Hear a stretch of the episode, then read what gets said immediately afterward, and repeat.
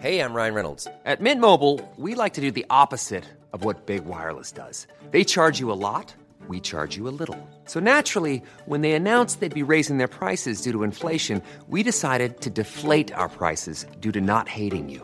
That's right. We're cutting the price of Mint Unlimited from $30 a month to just $15 a month. Give it a try at mintmobile.com slash switch. $45 upfront for three months plus taxes and fees. Promo rate for new customers for limited time. Unlimited more than 40 gigabytes per month. Slows. Full terms at mintmobile.com. Coucou. Le matin du 7 juin 1976, les habitants de la côte ouest sont rivés sur leur poste de radio et télévision. Ted Bundy, le tueur d'étudiantes qui pourrait être l'auteur d'une dizaine de meurtres, vient de s'échapper avant son audience. Les étudiantes sont cloîtrées, les campus sont bouclés, les routes sont surveillées et les hélicoptères ratissent les différentes zones de l'État. Mais personne ne se doute une seule seconde que Ted Bundy n'a pas l'intention de rester dans le coin et qu'il s'apprête dans les prochains mois à commettre son ultime massacre. Bienvenue pour une nouvelle HVF.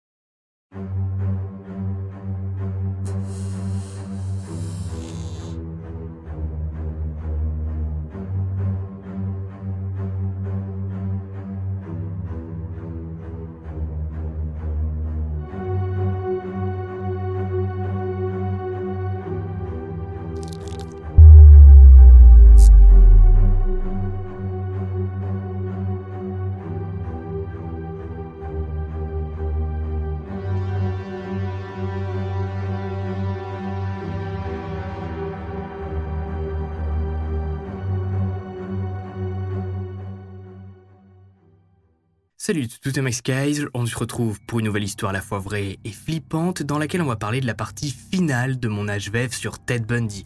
Pour ceux qui ont loupé la partie 1, elle est disponible en haut à droite et sur le commentaire épinglé. C'est très important de la voir regarder puisqu'on y parle de l'enfance du tueur, de ses premières attaques d'étudiantes jusqu'au moment de sa première arrestation. Et c'est d'ailleurs pour ça qu'il a fallu une deuxième partie à cet HVF puisque Ted Bundy, même s'il est arrêté une première fois, il compte pas se laisser faire si facilement par la justice américaine et il va leur faire comprendre par deux fois que s'il n'est pas jugé rapidement, il va continuer ses attaques d'étudiantes, allant même jusqu'à attaquer une sororité complète, un bâtiment en gros dans lequel ben, les étudiantes se sentent en sécurité la nuit et dorment ensemble pour y commettre un massacre. Du début à la fin, vous allez voir que l'affaire Ted Bundy est très loin d'être comme les autres. Alors installez-vous, n'oubliez pas de vous abonner, ça fait toujours plaisir. Et on est parti. Ted devant la justice. Pour tout de suite se remettre dans le contexte, Ted Bundy a été arrêté dans l'Utah à l'été 1975 parce qu'il se baladait en pleine nuit dans sa coccinelle et s'est fait remarquer par Bob Hayward, un flic du coin, alors qu'il grille des stops. Placé en garde à vue, relâché sous caution, l'un des détectives qui a travaillé sur les meurtres d'étudiantes à l'Ouest va remarquer que son profil colle parfaitement au tueur que tout le monde recherche. Ted est interrogé, on fait des analyses scientifiques, on le présente à l'une des dernières femmes qui a survécu à son attaque dans l'Utah et elle l'identifie formellement comme étant l'homme qui a essayé de la tuer. Bien sûr, c'est un gros résumé de où on s'était arrêté dans la partie 1, l'enfance vous la connaissez déjà et le mode opératoire reste le même. Bon, pas pour longtemps parce que dans cette seconde partie, Ted y va sacrément se déchaîner. Le tout premier procès de Ted Bundy s'ouvre le lundi 23 février 1976 à Salt Lake City. Et bien évidemment, notre tueur en série plaide non coupable. Il décide même de se passer de jury et donne le plein pouvoir au juge Stewart Hanson, qui a la réputation d'être un homme impartial qui s'en tient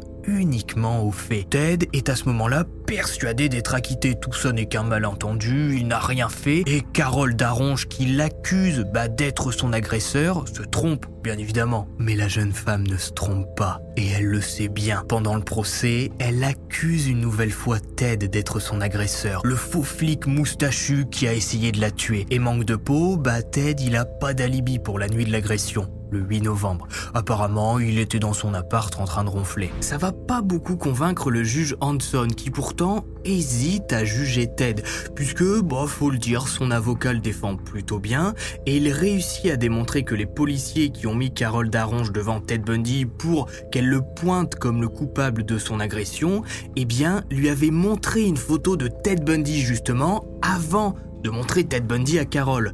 Donc forcément, ça a pu l'influencer. Le juge passe donc le week-end entier à réfléchir sur sa sentence, mais finit par déclarer Ted Bundy coupable de tentative d'enlèvement avec circonstances aggravantes. Jusqu'ici en liberté provisoire sous caution, Ted est placé en détention. Pour que la sentence soit validée, Ted Bundy doit passer un examen médico-psychologique. En gros, il passe devant des psys. Ces psys l'interrogent, voilà, font tout le blabla habituel et rendent le rapport.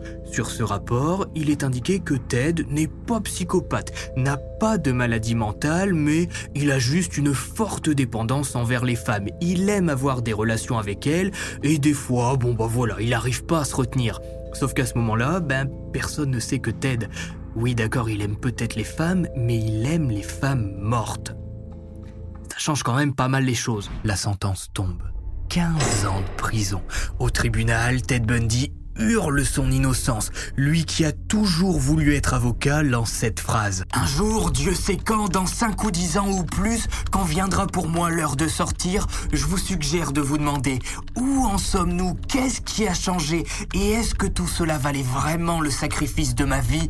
Oui, je l'affirme, je serai candidat à la réhabilitation, pas à cause de ce que j'aurais fait, mais à cause de ce que le système m'aura fait. Mais ce que Bundy ne sait pas, c'est que pendant qu'il est jugé pour l'agression de Carole Daronche, eh bien, les enquêteurs de l'Utah, de Washington et du Colorado sont entrés en contact, puisque Ted n'est pas comme tous les tueurs en série. Par exemple, BTK qui va tuer une victime et laisser passer des mois et des mois, voire des années.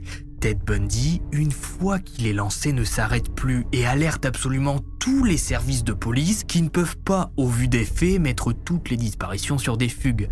Là, ce serait un peu gros quand même. Pendant qu'il est envoyé en prison, sa coccinelle est analysée par le FBI et des cheveux y sont retrouvés. Ceux de Karine Campbell, et Melissa Smith. À l'époque, la technologie n'est pas encore au point, mais il y a selon les experts une chance sur 20 000 pour que les cheveux retrouvés soient identiques à ceux des victimes mais ne leur appartiennent pas. En plus de ça, les enquêteurs du FBI, puisque les meurtres sont sur plusieurs états, donc le FBI est appelé pour gérer un peu le tout, déclarent que le pied de biche saisi dans la voiture de Ted correspond parfaitement aux fractures du crâne de Karine Campbell. Ted Bundy est donc accusé du meurtre de Karine Campbell, puis de celui de Melissa Smith. Bon voilà, Ted est en prison et l'histoire pourrait s'arrêter là. Hein. Comme beaucoup d'HVF, le procès, merci, au revoir. Sauf que Ted Bundy, il est pas complètement stupide et il se doute bien de ce qui l'attend dans les prochains mois. Il compte pas se laisser faire griller la cervelle si facilement. Le 7 juin Ted écrit un autre chapitre de son histoire. Ce jour-là, Ted est dans le Colorado. Il a une audience et doit s'expliquer sur les cheveux retrouvés dans sa coccinelle. Arrivé au palais de justice, il est remis à David Westerlund, un garde qui ne le connaît pas vraiment. L'audience débute à 9h, Ted est défendu par son avocat et à 10h30, la cour fait une petite pause. Bundy demande alors à se rendre à la bibliothèque. Il a deux trois questions à propos de l'audience et aimerait bouquiner un peu avant que ça ne reprenne. David Westerlund accepte et puis lui aussi prend une petite pause et laisse Ted vagabonder dans la bibliothèque. Personne ne le surveille, mais surtout, personne n'a remarqué que Ted est surhabillé. Terme que l'on utilise dans le milieu judiciaire pour dire qu'un prisonnier s'apprête à tenter quelque chose. Il a beaucoup trop de vêtements sur lui et ça peut lui permettre de se changer rapidement en enlevant simplement son pull par exemple. Quand tout d'un coup, deux minutes plus tard, une femme entre dans le tribunal. Elle croise le regard de David et lui dit Mais monsieur, y a un mec qui vient de sauter de la fenêtre là. Ted Bundy vient de s'enfuir et c'est à ce moment-là précisément que l'affaire Bundy éclate au grand jour. Son nom fait la une des médias, une gigantesque opération policière est mise en place. Des barrages bloquent les routes et la population commence à se renseigner. Qui est cet homme qui a sauté de la fenêtre pour s'enfuir du tribunal? Tous apprennent ses liens avec les disparitions d'étudiantes tous commencent à comprendre que Ted Bundy est possiblement l'homme qui a fait disparaître toutes ces jeunes femmes. Et c'est là que l'opinion populaire prend part à l'affaire et s'intéresse au cas Bundy qui vient de passer entre les mailles du filet. Et même s'il est accusé de meurtre, la population se met à créer des slogans. Dans les cafés et restaurants, on invente le Bundy Burger, un burger dans lequel la viande s'échappe du pain, le cocktail Bundy. On surnomme Ted le roi des montagnes, parce qu'il part se cacher dans les montagnes. Voilà, ils n'ont pas été chercher bien loin. Pendant six jours complets, Ted va se terrer dans des maisons abandonnées, des cabanes. Mais le tueur comprend rapidement que quoi qu'il fasse, il est maintenant traqué. Et son seul moyen est de partir à l'autre bout du pays. Pour ça, il lui faut une voiture, véhicule qu'il trouve facilement puisqu'à l'époque on laisse ses portières déverrouillées et ses clés planquées au-dessus du rétro. La mère de Ted, Louise, apparaît à la télé et supplie son fils de se rendre. Elle a peur que les gens tirent à vue sur son grand garçon qu'elle croit innocent. Le lundi 13 juin, après des jours aérés dans la région et vivre dans des cabanes abandonnées, Ted prend la route. Mais épuisé par la traque que lui fait vivre le FBI, il n'a plus de force. Il est fatigué, ne dort presque pas, a perdu du poids et s'est même blessé à la cheville en sautant du tribunal. Repéré par une patrouille et mis en joue, Ted a alors le choix. Foncer et risquer de se faire tuer ou se rendre et jouer une nouvelle fois avec la justice. La voiture se gare, le moteur s'arrête. Ted est renvoyé en détention. Il fera tout de même un beau sourire aux journalistes qui l'attendent au commissariat du coin. Et puis, les mois vont se mettre à passer. Une fois, pas deux. Les flics qui escortent Bundy lui mettent maintenant à chaque fois les menottes au poignet et chevilles, dès qu'il sort de sa cellule pour se rendre à la bibliothèque ou pour ses rendez-vous avec ses avocats. Mais les hommes ne remarquent pas un détail sous les vêtements de Bundy. Il maigrit de plus en plus. Il fait pas de grève de la faim, mais il a moins d'appétit. Les mois continuent de passer. Le 30 décembre, il appelle plusieurs fois ses amis, dont Anne Roule, dont il est resté proche, même après son arrestation. Il lui raconte que la nourriture de la prison est mauvaise, l'appel est cordial, mais Anne sent quelque chose d'étrange dans la voix de Ted, comme un adieu, un dernier appel. Elle ressent que quelque chose se passe. Ted connaît la prison du comté de Garfield comme sa poche. Lui qui est un prisonnier médiatique a fait ami-ami avec les gardiens. Il connaît leurs habitudes et leurs rondes. Les gardiens sont quatre en cette fin d'année pour garder Ted et aucun d'entre eux ne va remarquer que la nuit, le prisonnier le plus connu de leur prison scie le plafond de sa cellule pour enlever une petite plaque métallique. Cette nuit du 30 décembre, Ted profite de l'absence du personnel pour les fêtes de fin d'année pour se faufiler dans le plafond. Il rampe sur plusieurs mètres et finit enfin par voir un puits de lumière qui le mène tout droit derrière une plaque de placo. Il entend alors le gardien, Bob Morrison, se préparer à partir avec sa femme pour aller au cinéma. Ted attend sagement leur départ pour ouvrir la plaque et se faufile dans le placard au cas où quelqu'un débarque. Sur le moment, le tueur trouve ça tellement simple qu'il pense que c'est un piège. Mais au bout de cinq minutes, l'appartement est toujours silencieux. Le champ semble libre. Ted enfile de nouveaux vêtements et sort par la porte d'appartement de Bob qui donne sur l'extérieur de la prison. Personne ne remarque rien. Aucune alerte n'est donnée. La majorité du personnel est en vacances ou a pris un long week-end pour pouvoir fêter la nouvelle année qui arrive. C'est pour vous dire à quel point à l'époque, personne ne prend le danger Ted Bundy au sérieux, alors même, j'allais dire qu'il a déjà tenté de s'échapper, mais non, alors même qu'il s'est déjà échappé vu qu'il s'est enfui du tribunal en sautant par une fenêtre. Le premier réflexe de Bundy est cette fois de voler une voiture. Il ne refait pas la même erreur que la première fois. Pas question de trop traîner dans le coin, à errer comme un chien dans les montagnes enneigées. Toute la nuit, Bundy roule en direction de la Floride. Au total, le tueur aura 17 heures d'avance sur les enquêteurs qui ne découvriront son évasion qu'à 15 heures le lendemain. Et pour une raison assez simple, Ted avait pris l'habitude depuis quelque temps de dormir le matin. Donc,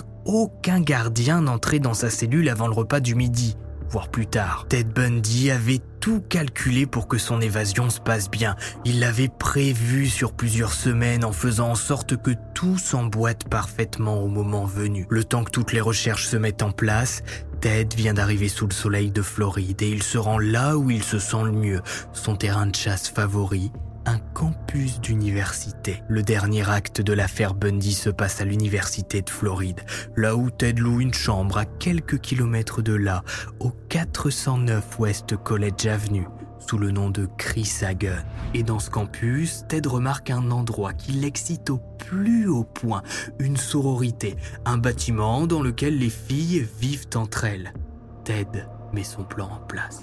L'horreur de Ki Omega. Arrivé en Floride, Ted vit principalement de vols de cartes bancaires et de sacs à main. Il se fait appeler Chris Hagen et pour entrer sur le campus, il prend l'identité de Kenneth Missner, un étudiant dont il trouve le nom en fouillant dans les livres d'archives et se fait faire de faux papiers. Par précaution, Ted prépare d'autres identités américaines et canadiennes si les choses tournent mal. Sa routine est assez simple, lui qui n'a pas connu la liberté depuis des mois en profite. Il se lève à 6 heures prend son petit déj à la cafétéria du campus et regarde autour de lui. Toutes ces filles de Floride bronzées grâce au soleil du sud. Si jolies. Ted se retient mais ses pulsions reprennent rapidement le dessus. Voilà si longtemps qu'il n'a pas tué, qu'il n'a plus vu la terreur dans les yeux de quelqu'un. À cette époque, on peut le dire sans trop choquer, Ted Bundy est un personnage public dans l'ouest des États-Unis puisque bah forcément il s'est évadé de prison et il est soupçonné de meurtre d'étudiantes. Mais ici en Floride, bah, personne n'a jamais entendu parler de lui, personne n'a jamais vu son visage et personne n'a jamais d'ailleurs entendu parler des meurtres d'étudiantes à l'ouest. Donc lorsque Ted Bundy arrive en janvier 1978 sur le campus de Floride, aucune étudiante ne se doute du danger qui rôde sur le campus. I'm Sandra, and I'm just the professional your small business was looking for. But you didn't hire me because you didn't use LinkedIn jobs. LinkedIn has professionals you can't find anywhere else, including those who aren't actively looking for a new job but might be open to the perfect role, like me. In a given month, over 70% of LinkedIn users don't visit other leading job sites. So if you're not looking on LinkedIn, you'll miss out on great candidates like Sandra. Start hiring professionals like a professional. Post your free job on linkedin.com/people today. Les 39 étudiantes qui vivent à la sororité de Kiomega, l'un des bâtiments les plus modernes du campus, ne remarquent pas la présence de l'homme qui les observe des jours entiers et qui note les codes d'entrée. À l'époque, le bâtiment Kiomega héberge uniquement des étudiantes qui, le soir du samedi 14 janvier, participent à diverses soirées sur le campus avant de rentrer un peu ivres. Ce soir-là, la sororité est donc plutôt vide et seules quelques étudiantes sont dans les chambres séparées par de fines cloisons. C'est ce soir que Ted Bundy réalise son ultime massacre. Tout au long de la soirée, les étudiantes qui habitent le bâtiment se rendent compte que la porte d'entrée, normalement verrouillée par un mécanisme électrique, semble mal fonctionner. Elle reste ouverte, le mécanisme semble cassé. Mais ça ne les inquiète pas plus que ça, c'est l'effet de groupe. Les filles vivent tous ensemble dans un même bâtiment, même si la porte reste cassée deux trois jours, il peut pas leur arriver grand chose. C'est pas comme si elles vivaient seules dans un petit appartement sans soutien en cas de problème. Et puis, il y a même un homme avec eux, Ronnie Eng, l'homme à tout faire du bâtiment. Un peu timide, un peu frêle, mais qui pourra intervenir en cas de problème. Sauf que ce soir-là, dans la résidence Ki Omega, aucune étudiante, aucun garde et aucun homme à tout faire n'aura le temps de réagir avant que les cadavres ne soient découverts. C'est à 3 heures du matin que l'horreur éclate dans la résidence. Nita Neri, qui rentre de la fête de la bière, est raccompagnée par son petit ami qui la laisse tranquillement aller se coucher. Il n'a pas le droit d'entrer dans la résidence et Nita a un gros rhume depuis quelques jours, donc elle a besoin de dormir. Elle a pas beaucoup bu et se sent claquée. Elle embrasse son petit copain et entre à Ki Omega.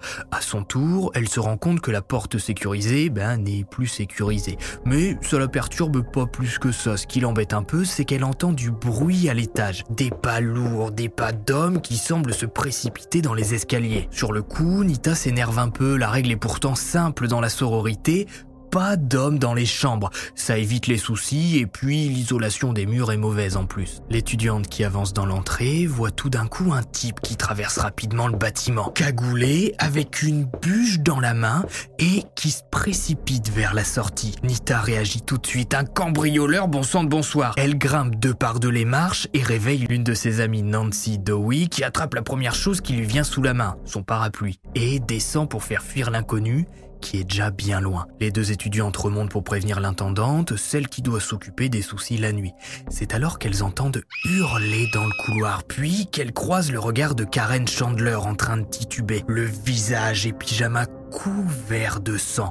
L'étudiante est en larmes et hurle à tout le monde de s'enfuir, qu'un type est entré, il a tenté de la tuer, mais elle a réussi à le faire fuir. Les étudiantes qui sont présentes dans la sororité cette nuit-là sortent de leur chambre pour voir ce qu'il se passe. L'évacuation générale est ordonnée. L'alarme sonne, toutes les portes sont ouvertes. Nita participe à l'évacuation avec un double des clés, elle toque, puis ouvre les chambres, au cas où les étudiantes soient trop endormies pour entendre quoi que ce soit. C'est soir de fête, donc avec l'alcool, il se peut que certaines soient un peu trop plongées dans leur sommeil. L'étudiante arrive alors à la chambre numéro 8. Sur son lit est assise Cathy Klein, vivante mais à moitié inconsciente. Elle se tient la tête avec ses mains et gémit de douleur, le crâne fracassé, la mâchoire brisée et plusieurs dents cassées. Dans le même temps, les secours sont appelés. Les agents qui débarquent sur place sont d'abord informés d'une bagarre qui semble avoir eu lieu dans la résidence. Aucune équipe de secours à ce moment-là n'imagine l'ampleur des faits. Dans les chambres voisines, on découvre les corps de Lisa Levy et Margaret Bowman qui ont été étranglés, l'une à la main, l'autre avec un bas en nylon que le tueur a tellement serré que son cou paraît avoir réduit de moitié. Les premiers enquêteurs qui arrivent sur place pendant l'évacuation se rendent compte que sur les scènes de crime, il y a de l'écorce partout, comme si le meurtrier s'était baladé avec un bout de bois dans les chambres, tout s'est déroulé en moins de 15 minutes d'après les témoignages de diverses étudiantes qui étaient dans le bâtiment cette nuit-là. Mais la nuit d'horreur ne s'arrête pas. À moins d'un kilomètre du dortoir Kiomega, au 431 de la rue Dunwoody, Debbie Sicarelli est réveillée par des bruits de coups dans l'appartement voisin. Des bruits violents dont elle ne reconnaît pas la provenance. C'est l'une de ses meilleures amies, Cheryl Thomas, qui vit de l'autre côté de la cloison mal insonorisée de cette maison divisée en appartements. Elle lui demande alors si tout va bien pas de réponse. Un gros coup s'ensuit, puis plus rien. Debbie, accompagnée de Nancy Young qui est sa coloc, décide de sortir sur le porche et d'aller toquer chez Cheryl. Les bruits sont inquiétants et pire, leur ami ne répond pas au téléphone. Les trois filles ont établi depuis longtemps un code de sécurité. Elles doivent répondre quelle que soit l'heure. Il est plus de 4 heures du matin lorsque les secours sont prévenus. Ce ne sont pas moins de 3 voitures qui sont envoyées sur place. Ce soir-là, toute l'université de Floride est en alerte. Les étudiantes ne comprennent rien à ce qu'il se passe. Les sirènes hurlent sur le campus. Les sororités sont bouclées, les dortoirs sont confinés. On parle d'un type qui entre dans les chambres et qui est en train de commettre un massacre. Plusieurs étudiantes auraient été découvertes dans leur chambre, le crâne fracassé à l'aide d'un bout de bois ou étranglés avec leurs bas. Les faits sont un peu flous, mais la terreur s'abat cette nuit-là sur l'université de Floride. En entrant dans le petit appartement de Cheryl Thomas, les enquêteurs découvrent l'étudiante allongée sur son lit, à moitié consciente, presque nue, le crâne fracassé. Son épaule gauche est disloquée, elle s'est défendue autant que possible, mais le tueur lui a brisé la mâchoire pour l'empêcher d'hurler. Au pied de son lit, les enquêteurs découvrent une cagoule de ski. De cette nuit d'horreur, les experts en prélèvent quelques éléments. Des cheveux trouvés dans la cagoule et une empreinte dentaire profonde qu'ils prennent en photo sur la fesse de Lisa Levy, puisque le tueur lui a ben, littéralement croqué la fesse au point que sur les images d'époque, on voit sa marque de morsure. Ted Bundy, en attaquant la sororité de Kiomega, avait parfaitement préparé son coup. Il savait où aller après l'attaque si une nouvelle pulsion lui venait. Il n'est pas entré par hasard dans l'appartement de Cheryl Thomas ce soir-là. Le tueur était assez sûr de lui pour commettre une nouvelle attaque, alors même qu'il savait que l'alerte allait être donnée rapidement. Et les enquêteurs de Floride n'ont aucun suspect ni aucune aide, puisque les agents du FBI n'ont toujours pas publié un avis national de recherche concernant Ted Bundy, sûrement par honte en se disant que non, il a quand même pas de nouveau quitté l'État, alors qu'il est à des milliers de kilomètres de la côte ouest et qu'il est en train de massacrer des étudiantes en Floride. Et je dis toujours la même chose dans ce genre d'affaires, mais bon,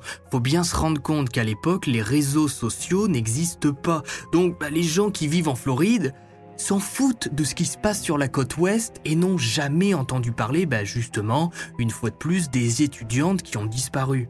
Le 9 février, c'est Kimberly Leach, 12 ans, qui se volatilise à Lake City, à 170 km de Tallahassee. Et cette fois, le mode opératoire n'est pas du tout celui d'habitude. Ce jour-là, celle que tout le monde surnomme Kim quitte sa salle de classe pour se rendre au cours de gym. Problème, arrivée dans le gymnase, elle se rend compte qu'elle a oublié son sac à main. Elle demande à son prof si elle peut traverser la rue, non pas pour trouver un travail, mais pour retourner dans l'école et récupérer son sac. Le prof accepte et demande à Priscilla Blackney, une autre ado, d'accompagner Kim. Les filles sortent rue West St. John, entrent dans l'établissement, récupèrent le sac et ressortent. Mais cette fois, c'est Priscilla qui a oublié quelque chose. Elle retourne rapidement dans la classe et, en ressortant du bâtiment, l'adolescente voit alors Kim en train d'accompagner un inconnu vers une auto blanche. Elle grimpe à l'intérieur et la voiture démarre puis part. Un témoin, Clarence Anderson, dira par la suite avoir croisé cette auto blanche qu'il identifie comme une camionnette avec à l'intérieur un homme d'une trentaine d'années, coiffé d'une chevelure brune légèrement bouclée. L'homme semblait gronder Kim et l'adolescente était en larmes. Sur le moment, Clarence a juste pensé que la gamine avait fait une bêtise et que son père était en train de la gronder. C'est tout. La disparition de Kimberly Leach va être prise pour une fugue. Sur le coup, bon voilà, pour les enquêteurs, c'est trop gros. Le fameux coup du sac à main pour quitter le cours de sport avant de disparaître mystérieusement, ça cache forcément quelque chose et pas un enlèvement, hein, une fugue. Sauf que quelques jours avant la disparition de Kimberly Leach, la fille de James Parmentier, ben, dit avoir été approchée par un homme étrange dans une camionnette blanche qui lui a tapé la discute, mais elle le sentait pas bien. Heureusement, son frère aîné est arrivé et l'homme a pris la fuite. 24 heures après la disparition de Kim, le visage de Ted Bundy apparaît enfin sur un avis de recherche national publié par le FBI. Sa photo et ses empreintes sont placardées. C'est là que Leslie Parmentier et son frère aîné vont reconnaître l'homme à la camionnette. Ted Bundy rôde dans les alentours. Kimberly Leach avait disparu. En dépit des recherches massives organisées sur quatre comtés et couvrant près de 3000 km, on ne retrouvera aucune trace de Kimberley. À cette époque, Ted est mobile, il bouge beaucoup et rapidement. Son séjour en prison lui a fait comprendre que s'il se refait prendre, plus jamais il n'aura l'occasion de s'enfuir. Il se débarrasse de son van blanc dans une rue de Tallahassee, là où il a commis le massacre de Kiomega, comme pour jouer avec les enquêteurs, les narguer. Camionnette qui sera analysée, mais Ted a effacé la plupart de ses traces et a pris soin de mettre des feuilles et branches à l'arrière pour cacher toute trace de meurtre. Mais ça ne suffira pas, de larges taches de sang seront révélées sur la moquette en fibre. Les enquêteurs se rapprochent et Ted va commettre pendant sa cavale plusieurs erreurs qui vont lui être fatales. La chute du monstre. Le 10 février, Ted Bundy est vu à 1h47 du matin, non loin de la résidence Kiomega, en train de, je cite, tripoter une portière de voiture. C'est le rapport officiel, comme d'habitude, on est sérieux ici. Une patrouille le voit et vient le contrôler. Sauf que Ted s'enfuit à toute berzingue en sautant par-dessus une palissade. Le 12 février, au numéro 529 de la rue East Georgia, il vole cette fois une coccinelle de couleur orange, puis roule vers Pensacola, à 4 heures de Lake City, là où il a fait sa dernière victime. Il part de Tallahassee et compte bien visiter un petit peu la Floride. Toujours sans prendre en compte que maintenant, ben, la totalité des flics du pays ont son visage en tête. Il est 22h ce 14 février lorsque David Lee, un flic de Pensacola, patrouille dans les rues de sa ville. Son attention est alors attirée par une coccinelle orange qui semble un petit peu zonée dans le coin. Elle fait des petits arrêts près des restaurants. Le conducteur semble guetter les serveuses qui y travaillent. Repérant la voiture de flic qui vient de se coller derrière lui, Bundy décide d'accélérer, mais sa coccinelle ne fait pas le poids. Après un petit kilomètre de course-poursuite, il se range tranquillement sur le côté. David Lee sort du véhicule, attrape son arme et demande au fuyard de sortir de sa coccinelle. D'un coup, il voit l'homme ouvrir sa portière, il met un pas dehors et sort les mains en l'air. Lee s'approche, tente de lui mettre les menottes, mais le type se met à courir. L'agent pointe son arme. Arrête ou je tire Ébloui par le reflet de la menotte qu'il a réussi à lui mettre au poignet, Lee croit voir une arme et fait feu. Ted Bundy s'effondre à terre. Lee s'approche, lui demande si ça va, et d'un coup, Ted se relève, se jette sur l'agent et une bagarre éclate. Heureusement, Lee réussit à prendre le dessus. Et pendant qu'il tente de maîtriser Ted, ben celui-ci se met à hurler à l'aide, comme si c'était lui qui était en train de se faire agresser. Menotté et placé dans la voiture de service pour être emmené au poste, Ted semble étrangement déprimé. Il répète à Lee qu'il aurait dû mourir, bien visé, faire son putain de job. Et l'agent ne comprend pas trop l'humeur suicidaire de son prisonnier. Bon ok, le mec a fait une connerie, il s'est enfui, mais il va pas prendre perpète pour ça. Quelques jours ou mois en cellule et il sera libre, ça tombe le juge va même lui proposer une caution. Imaginez sa tête quand il est entré dans le poste de police et qu'il a vu la tête du mec qui vient d'arrêter placardée sur une affiche de recherche du FBI avec marqué Ted Bundy. Bon, même si Ted va tenter de se faire passer pour un autre en donnant de faux noms, son petit jeu va pas durer bien longtemps. Je vais pas rentrer dans tous les détails techniques et judiciaires dans cet HVF puisque je vous ai présenté toute l'histoire de Ted Bundy en deux HVF justement, la même histoire qui sera répétée lors de ses procès. Ce qu'il faut surtout savoir, c'est qu'une fois arrêté après sa seconde évasion et son massacre de Kiomega, Ted Bundy va se faire enchaîné par la justice américaine qui veut purement sa mise à mort après avoir été humilié par Bundy qui est maintenant placé en cellule sous haute surveillance. Le 7 avril 1978, le corps en décomposition de Kimberly Leach est retrouvé dans une vieille cabane en Floride. Le van qu'a utilisé Bundy pour l'enlèvement est de nouveau passé au peigne fin.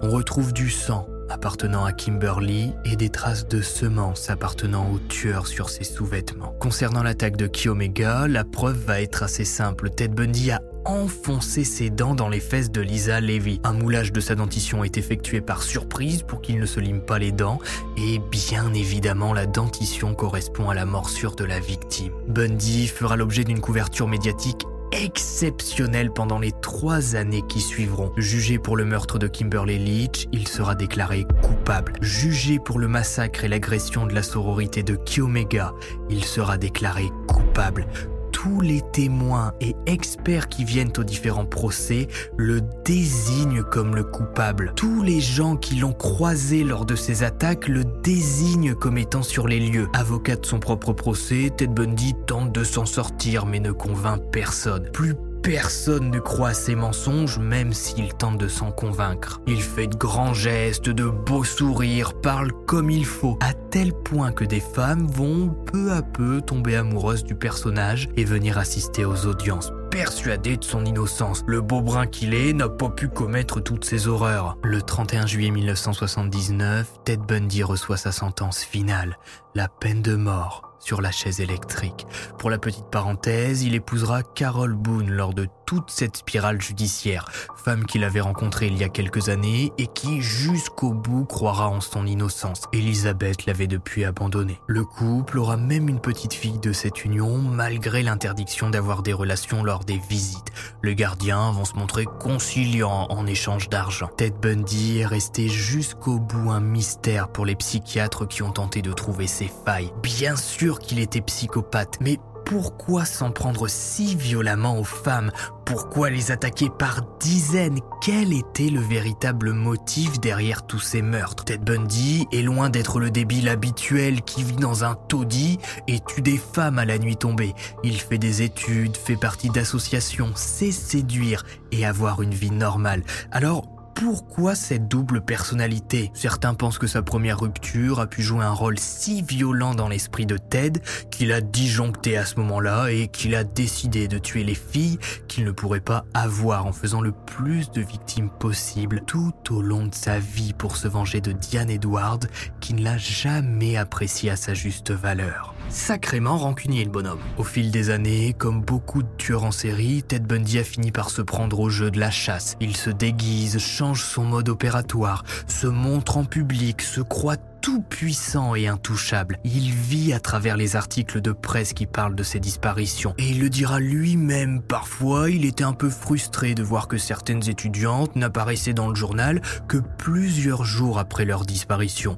L'extase du meurtre était déjà passée. Et en parlant de tous ces meurtres, vous l'avez peut-être déjà remarqué, mais non. Ted ne sera jamais jugé pour ses crimes dans les États de Washington, Oregon, Utah et le Colorado.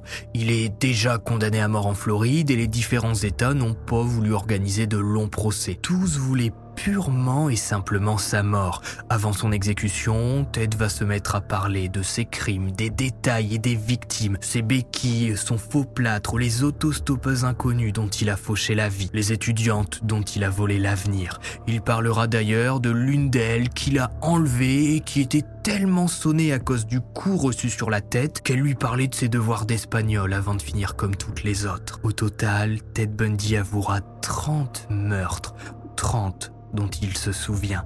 Combien encore toutes ces jeunes femmes intelligentes et aimées sont devenues par la force des choses les victimes de Ted Bundy toutes ont sombré dans l'ombre, mais pas Ted, qui jusqu'au bout a fait parler de lui. Jusqu'au bout, il a joué avec les caméras, les journalistes, les enquêteurs et les juges en avouant tous ses crimes. Ted a tenté d'obtenir une petite remise de peine, un peu de temps à vivre, histoire de pouvoir tout raconter en détail, mais le juge n'acceptera aucune négociation. On sait que Louis Bundy a appelé son fils avant son exécution dans la nuit du 23 janvier 1989, après 9 ans dans le couloir de la mort, pour lui dire qu'elle l'aimait et que jusqu'au bout il restera son enfant chéri. Bundy lui a alors répondu qu'il était désolé pour tout et qu'il y avait une autre partie de lui que les gens ne connaissaient pas. Ted va passer les quatre dernières heures de sa vie à prier et il refusera son dernier repas. Après, j'imagine que quand tu t'apprêtes à te faire griller la cervelle sur une chaise électrique, t'as pas forcément d'appétit. À 7 heures du matin, le tueur d'étudiante entre dans la chambre de mise à mort. Il déclare alors avant qu'on ne l'installe J'aimerais que vous transmettiez mes amitiés à ma famille et à mes amis. À 7h16, devant la foule qui attend l'annonce, un homme sort du bâtiment d'exécution et agite un mouchoir blanc. Ted Bundy est mort à l'âge de 43 ans après avoir terrorisé l'Amérique. Jusqu'au bout, il a gardé le contrôle. Il a fini par avouer pour entrer dans l'histoire et je suis persuadé qu'en s'asseyant sur cette chaise électrique, Ted savait qu'au vu de ses crimes, on parlerait encore de sa personne et de ses meurtres des années après les faits. Carol Ann Boons, la mère de sa fille, est décédée en janvier 2018 à l'âge de 70 ans. La fille du couple, seul enfant connu de Ted Bundy, Rose vit anonymement et lors de mes recherches, n'ai pas trouvé d'intervention de sa part pour parler de son père. Ted Bundy. Louise Bundy est décédée en 2012 après la mort de son fils. Elle est devenue une membre active de son église locale. Ceux qui connaissaient la famille dans la région de Tacoma l'ont décrite comme une bonne personne et une femme sympathique malgré son association avec le tristement célèbre tueur en série. Jusqu'au bout, Louise aura pleuré son fils. Anne Rule, dont le livre m'a permis d'écrire cet HVF et qui est sans doute l'œuvre la plus complète sur Ted Bundy à ce jour, est décédée le 26 juillet 2015 à l'âge de 83 ans. Elle conclut d'ailleurs son livre en disant Au bout du chemin, que la paix soit avec toi, Ted, et avec toutes les innocentes que tu as tuées. C'est ainsi se termine l'histoire de Ted Bundy. Si vous avez regardé stage jusqu'au bout, mettez TED en commentaire et n'hésitez pas à me dire avec votre commentaire si pour vous Ted Bundy est bien le pire tueur en série américain, puisque généralement c'est comme ça qu'il est présenté dans les médias, dans les films, dans les reportages et dans les livres. J'espère vraiment que ces deux HVF vous auront plu. Je vous rappelle que je les ai écrits grâce au livre d'Anne Rule, Un tueur si proche, qui, je le redis, pour moi est la meilleure œuvre et le meilleur livre sur Ted Bundy sorti à ce jour, surtout parce qu'il a été écrit par une personne qui a été proche du tueur et qui a suivi l'enquête du début à la fin. Donc je peux vous dire que pendant 500 pages, on en a des détails. C'est Max Guys, n'oubliez pas le pouce bleu de vous abonner, ça fait toujours plaisir. On se retrouve vendredi prochain à 18h normalement pour une nouvelle HVF. N'hésitez pas à me suivre sur Twitter, Instagram, j'y suis très actif. Et puis, bye Planning for your next trip? Elevate your travel style with Quince. Quince has all the jet setting essentials you'll want for your next getaway, like European linen, premium luggage options, buttery soft Italian leather bags, and so much more. And is all priced at 50 to 80% less than similar brands.